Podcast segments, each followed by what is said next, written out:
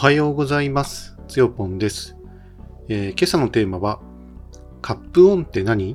グラインダーがなくても豆引きのコーヒーを手軽にというテーマでお届けしたいと思います。えっ、と、これは結論ですね。えっ、と、これで簡単に自分のコーヒーを試供、いや違うな、試飲してもらえるようになるのかなというところになりますね。試供じゃない、試供ってなんか文章で書くとわかるけど、耳で聞くとよくわかんないですね。死因の方がわかりやすいね。はい。で、3つのポイントですけれども、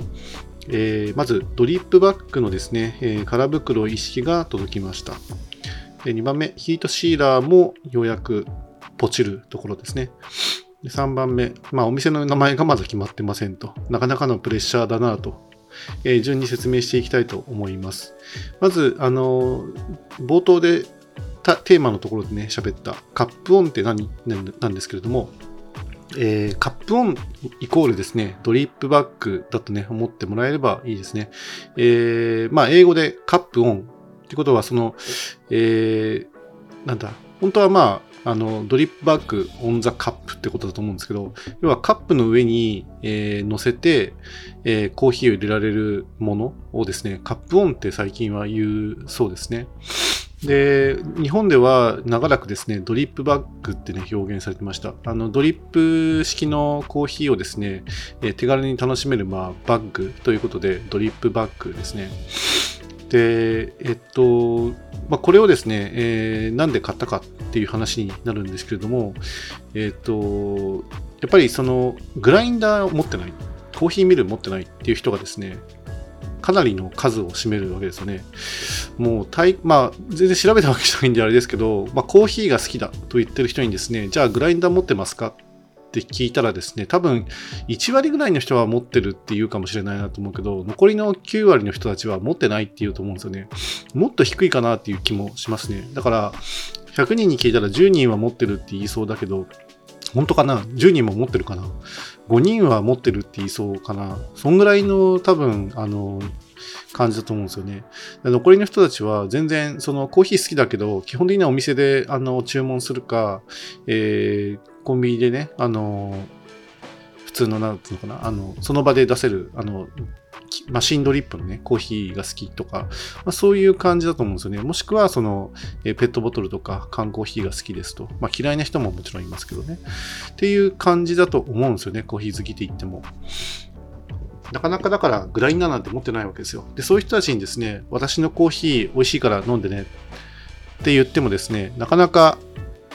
めんどくさがって、めんどくさがってというか、まあ、グラインダーないからそもそも豆もらってもどうしようもないっていうね、感じになって、それ以上先に進まないですよね。だからこそのですね、えードリップバッグというね、話になります。えーカップオンですね。ちょっとドリップバッグ、どうしようかな。どっちがいいんだろうね。カップオンの方が分かりやすいんだろうか。ドリップバッグの方がま浸透してるからドリップバッグでいきましょうかね。で、あの、ドリップバッグをね、じゃあどうやって提供しようかなって言ってですね、まあ一応て、あの、一番ね、あの手軽にいけそうな方法をね、私はチョイスしたんですけど、あの、まあドリップバッグのですね、空袋を売ってる業者さんのオンラインサイトからですね、えーその意識をね、えー買いましたと。で、それが実は今日届いたんですね。で、まあ、これ、あの、非常に簡単な話で、あの、ドリップバッグの空袋っていうのは、まあ、皆さんが多分目目にしたことになるですね、えードリップバッグの豆が入ってない バージョンってことですよね、簡単に言うと。で、そこにその、まあ、15g 程度のですね、あの、まあ、10、でも 10g ぐらいかな、多分カップオンだったらね。まあ、10g から 15g 程度のですね、豆をひいたものをですね、えーその袋の中に入れて、で、あの、ヒートシーラーでね、封をすると。でそれだけで、えっと、カップオンので、あのドリップバッグはですね、完成ですよね。で、あとはそれをですね、あの、さらにまた袋にね、詰めると、えーいう必要があって、で、これもあの、その、ドリップバッグの空袋を売ってる、その業者さんの EC サイトの中で、あの、そのドリップバッグに適した、あの、コーヒー豆袋みたいなのが、すごいね、ちいちゃめのやつがね、あるので、それも同時に買いましたということで、えーもうこれでですね、あとヒートヒートシーラーがね、届けば、あのー私のあのコーヒー、の焼いたコーヒー豆をですね、ドリップバッグとして、えー、皆さんに提供することができるということになりますね。まあ、ただですね、えー、結構、まあ、ぶっちゃけ言うとですね、えー、価格が結構これ、なかなかの価格ですね。えー、っと、ドリップバッグ、手詰め重点加工用200枚入りでですね、えー、っと、3000円しますね。だから、えー、1枚、えっと、いくらですか？えー、15円くらいですよね。15円。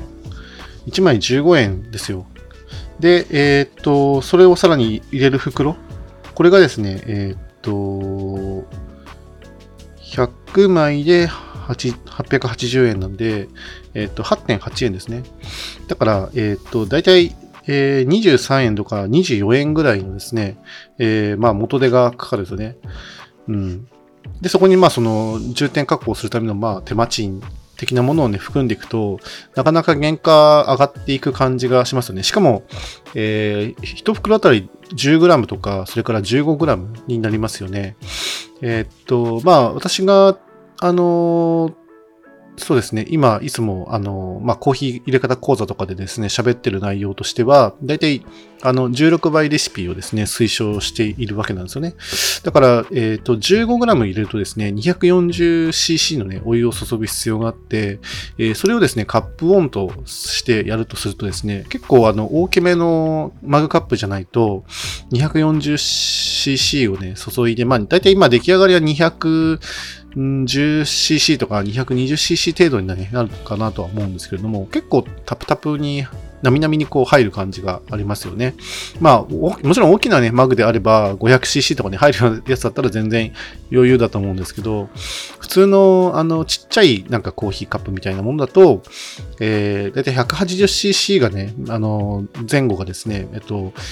えー、基準になってくるかなというふうに思うので、そう考えていくと、あの、10g ぐらいの豆にしておかないといけないのかなと。それで 160cc 注いでもらって、まあ、出来上がりは 140cc 程度になると。まあ、それだとちょっと少ないかなっていう気もしますよね。でもまあ、そんなぐらいが、その、一番、その、ちょうどいいということになるんですが、まあ、とはいえですね、えっ、と、グラム数が減れば減るほど、なんていうのかな、その、原価率ってやっぱ上がるじゃないですか。あの、だって、容器は全然変わ値段は変わんないわけだからたくさん入った方がまあある意味いいわけですね。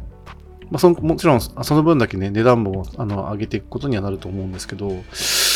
だから、なんて言ったらいいのかな。すごくその、カップオンっていうのは、あの、イージーですよね。あの、使う人にとってはイージーだし、グラインダーなくても試せるよねっていうところはあるんですけど、これ大量に作るのはあんまり良くなさそうな気がしますよね。なんか、全然エコじゃないっていうか、あの、コーヒー1個入れるのに、あの、とにかくゴミがたくさん出る感じになりますよね。袋が2枚もつくっつくわけですから、相当コスパは悪いですよね。原価も上がるし、だから1袋あたりの値段ね、これからちょっと算出していきますけれども、あのちょっと、あの配るにしてはですね、結構、あの、大きなね、金額になるのかなという気もしていますよね。ちょっと、まあそこはね、本当どういうふうにね、捉えるのかによって変わってきますよね。もちろんその、えー、贈答品であるとか、お土産のようなものであるとかっていうふうな、まあパッケージング販売をする場合はですね、価格を設定していかなければね、いけないですけれども、1袋とか2袋とかちょっと試してくださいねっていう時には、もうそれはもう無料で、えー、差し上げるものになって、で、これを元、あの、で試してもらって、良ければ、あの、EC サイトの QR コードもね、あの、タップしてもらえると嬉しいなって感じで まあそういう下心満載で、まあお渡しすることにはね、なると思うんですけど、あの、イージーがゆえにですね、あの、エコではない方法をね、まあ、取らなきゃいけないなっていうところがですね、この、えー、ドリップバッグのですね、いたしかゆしなところではありますね。でも、とはいえ、じゃあ、その、コーヒーをね、飲む人に、じゃあ、あの、グラインダーね、ミル、ハンドミル買ってください。グラインダー買ってください。っていうのもですね、なかなか大変な話だし、あのドリッパー自体がね、ないという人にとって、えー、ドリッパーをね、わざわざ買ってまでですね、試供品を試すかっていうとですね、そんなことしないですよね。めんどくさくてしょうがないですよね。まあ、どっかで買ってこなきゃいけないし、そもそも入れ方もわからないし、っていう風になりますよね。だからまあ、この辺はね、あの、最初の導入口としてはですね、あの、仕方がない部分なのかなというふうに、まあ、考えて、今回はですね、あの、このドリップバッグのね、購入にちょっと踏み切ったところがありますね。一応ね、200枚ぐらいです。買ったんで、で、他のですね、えー、っと、まあ、200g 豆売り用のですね、えー、袋もね、合わせて買ったんで、もう袋だけで、送料込みで1万円超えるっていうですね、すごい状態になりました。うん、袋だけで1万円超えたものを買ったっていうのはちょっと初めてですね。まあでも、カフェ業者だったらま普通なのかなっていうところはね、あるので、ただ、あのー、やっぱり原価はね、できるだけ下げていきたいので、これもうちょっとその、大量にですね、まあ、購入する先をね、見つけるだとかして、原価をね、少しずつま下げていきたいところではありますけど、やっぱり商売の基本は、おそらくだと思いますけど、あの、総量というか、その、取引量、取引額の大きさによってですね、えっ、ー、と、決まるという気がしますので、えー、値段を下げたい場合は、やっぱり枚数をですね、もっとどんどん増やさなければいけないということになって、まあ、さっき言ったそのエコじゃないねって話とですね、かなり矛盾したことになってしまいますよね。だから、あのー、ここをですね、どう捉えるかっていうのですね、まあ、本当バランス感覚なのかなというふうに思いますね。ということでですね、えっと、さっき喋った3つのポイントのうち2つまで喋りました。えー、3つ目ですね。で、お店の名前ですね、まだこれがね、ちょっと決まってないんですよ。なんか、いや、ももしかしたら、ポッドキャストで一回、あの、決めたっていう話をね、したような気もするんですけど、で、ドメインがどうのどうのこうのっていうね、話をなんかした気がするんですけど、よくよく考えたらその名前、うん、あんまりなんか良くないなって思えてきてですね、今はちょっとその名前でやろうかどうかっていうのはかなり迷いちいというか、まあ多分その案は没かなというふうには思ってます。まあ思ってますけど、じゃあ、じゃあ結局どういう名前にすればいいのってところでですね、今悩んでる最中で、なかなかこれがね、決まらないですよね。でも、名前が決まらないとですね、すべてが動かないんですよね、やっぱ。名前が決まれば、えっ、と、ロゴのデザインに入れますし、えー、メールアドレスの設定もできますし、EC サイトのですね、えっ、と、名前もですね、決めることができる。まあ、いろいろなものがですね、名前が決まることで一気に進む感じになるんですよね。なんか、あの、例えて言うならですね、まあ、これ多分あんま例えられても、なんだその話知らないよっていう感じかもしれませんが、あの、風の谷のナウシカっていう、あの、映画ありますよね。まあ、ジブリの映画であの超有名なんで、これ知らない人はいないと思うんですけど、あの、その風の谷のナウシカのですね、漫画版っていうのがですね、えっと、昔あの、アニメージュというですね、あの、アニメ雑誌で連載されたのってご存知ですかね。で、その漫画版のですね、あの、風の谷のナウシカ、あの映画館と一部被りながら、映画版と一部被りながら、でも漫画版の方がですね、少しあの内容が深くて濃いんですよね。で、あの話もちょっと、あの、実は、えー、まあ、たくさん、あの、あるんですよね。映画版の場合だと、あの、オウムをですね、えっ、と、大改修を引き起こして、で、それをあの、ナウシカが止めるっていうところで終わってるんですけれども、えー、漫画版はですね、さらにその先にですね、話が続いていくんですよね。で、まあちょっとネタバレしちゃうのかもしれないけど、あの、一人のという、一人っていうカウントが新しいのかわかんないけど、巨神兵をですね、一人あの、なんかこう、ナウシカがですね、従属させるようなね、シーンがあるんですよ。結構これは漫画の後半になって出てくるんですけど、その時に、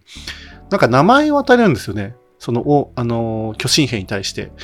で、そのちょっと名前がですね、何という名前だったのかは、あの、漫画を紐解かないとちょっと思い出せないので、あの、ごめんなさい、今忘れてるんですけれども、ただ、ただその、名前をね、巨神兵に与えた瞬間に、えー、っと、その巨神兵の知的レベルが一気に飛躍的に増大するっていうね、シーンがあって、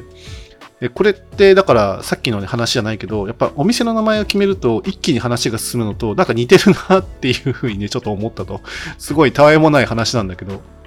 でも名前ってだからそういう意味じゃね、重要ですよね。名前一つで、あの、全ての、え、ものがね、こう、なんていうのかな、ドミノ倒しのように決まっていくし、その名前によってインスパイアされたロゴだとか、パッケージだとか、えー、っていったものがですね、決まっていくっていうことになるので、本当に名前ってすごく重要だから、ここは、あの、まあ、なかなかのプレッシャーはあるけど、あの、じっくりですね、取り組んで決めていきたいなというふうに思いますね。まあ、だから名前決めることからですね、逃げてはいけないんですよね。で、まあなんか、余談ですけど、自分のね、娘の名前を決めるときにもですね、かなりあの、夫婦でね、悩んで決めた覚えがあって、まあ、あの時は、確かあの、キラキラネームは嫌だねっていう話から始まって、えー、誰が読んでも、まあ大体読める名前。あの、説明なしで読める名前がいいねとか、なんか、あの、いろいろね、考えてですね、で、あの、願いとか、あの、そういったものを込めて、あの、娘のね、名前を付けたあの記憶があって、で、娘かもですね、やっぱり自分の名前ってどうしてこういう名前なのって、やっぱ質問何回もね、してくる、してきたんですよね。で、その度に名前を決めた時の経緯を思い出して、こういう名前、こういう意味のね、名前を付けたんだよっていうとですね、娘はまあ納得して、まあ、それをやっぱりその誇らしいというか、嬉しそうにしている。やっぱりその状態って非常に重要かなと思ってて、だから、これ遊びでね、付けたりとかするのもね、あんま良くないかなと。まあ、自分自身の名前がですね、あの、もうこれも本当にぶっちゃけ余談中の余談なんですけど、自分、剛って名前で、あの、よく言うのは、草薙剛の剛と同じ感じですってね、よく説明するんですけど、実際にその自分が生まれた時って草薙剛って生まれてもいないし、あの、まだアイドルにもちろんなってないですよね。だけど、自分の名前がなぜ強しなのかっていうとですね、なんか昔加藤剛っていうですね、えー、タレントさんがいらっしゃったらしくて、私はまあもちろん知らないですけど、あの、加藤剛さんっていうのがその当時、昭和40何年代でですね、非常に人気だったらしく、で、あのー、なんか、そのおばあちゃんと、あの、うちの母がですね、なんか、ゴーがいい、ゴーがいいって言って、ゴーにしようとしてたらしいんだね。で、それをですね、なんか見かねた、うちの、まあ、亡き父がですね、あの、役所に届けるときに勝手に、あの、ゴーじゃなくて、読み方だけを強しに変えて出したっていう 疑惑がありまして、それで私、強しなんですよね。なんか、その決まり方って、あの、子供としては非常によろしくないっていうか、なんなんっていう感じが、するんですよね。うん。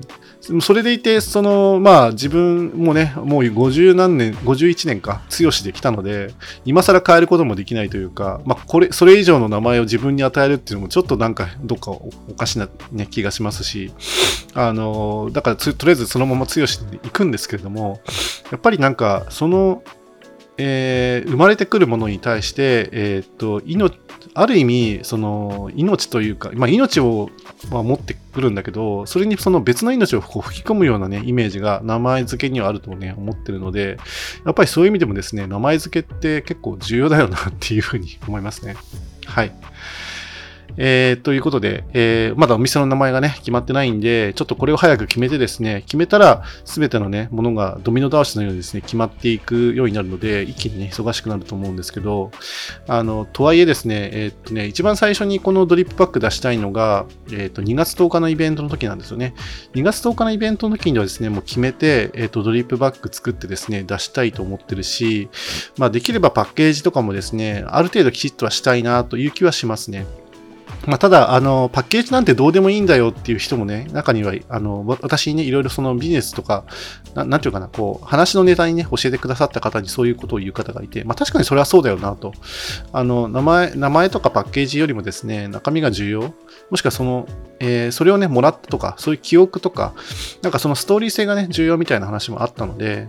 まあ、名前が決まんなかったら決まんなかったで、も今度ね、コーヒー屋さんやるんで、えーと、ここで告知するんで、その QR コード貼っとくんで、あのよかったらあの登録してくださいみたいな形で、まずはあの布石を打っておくっていうので、ね、まずはそれを、あと一応最終的な、あ違うな、えー、最後の砦というか、あの最悪、苦肉の策でそれをね、道をやっておくことにして、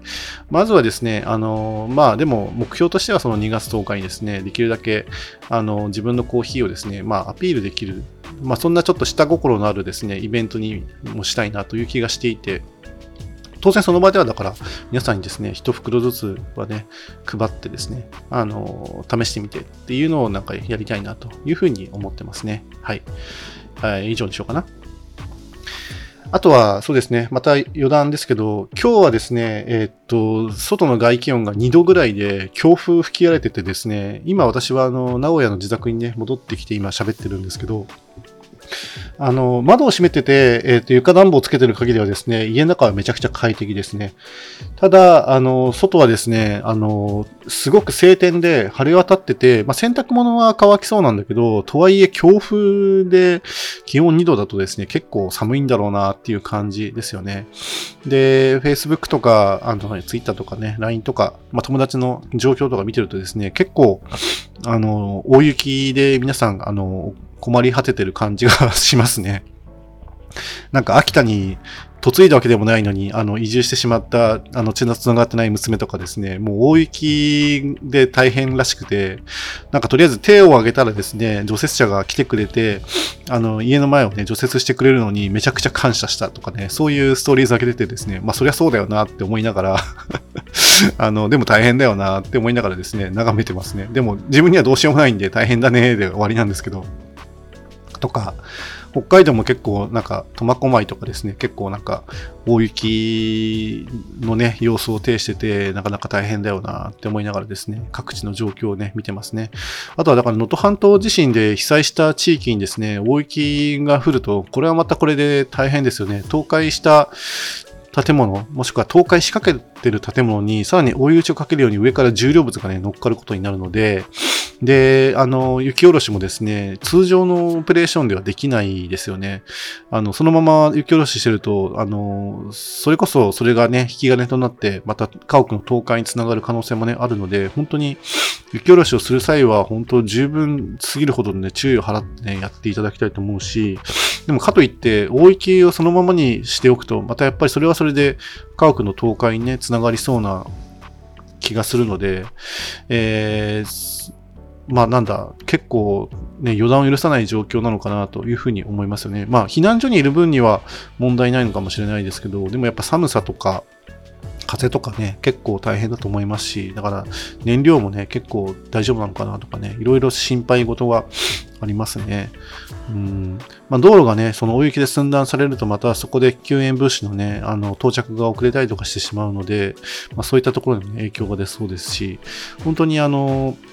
正月元旦でですね、大きな地震が起きて、で、さらに大雪でね、あの、追い打ちをかけられるっていうのはですね、非常に耐え難いね、状況なのかなというふうにはちょっと想像しますね。うん。だからまあ、とりあえず自分は今、あの、名古屋の自宅で、まあ、ぬくぬくして、まあ、そんなことをですね、あの、ちょっと思いながらですね、過ごしているということですね。はい。以上にしようかな。えー、最後まで聞いてくださってありがとうございました。それではまた。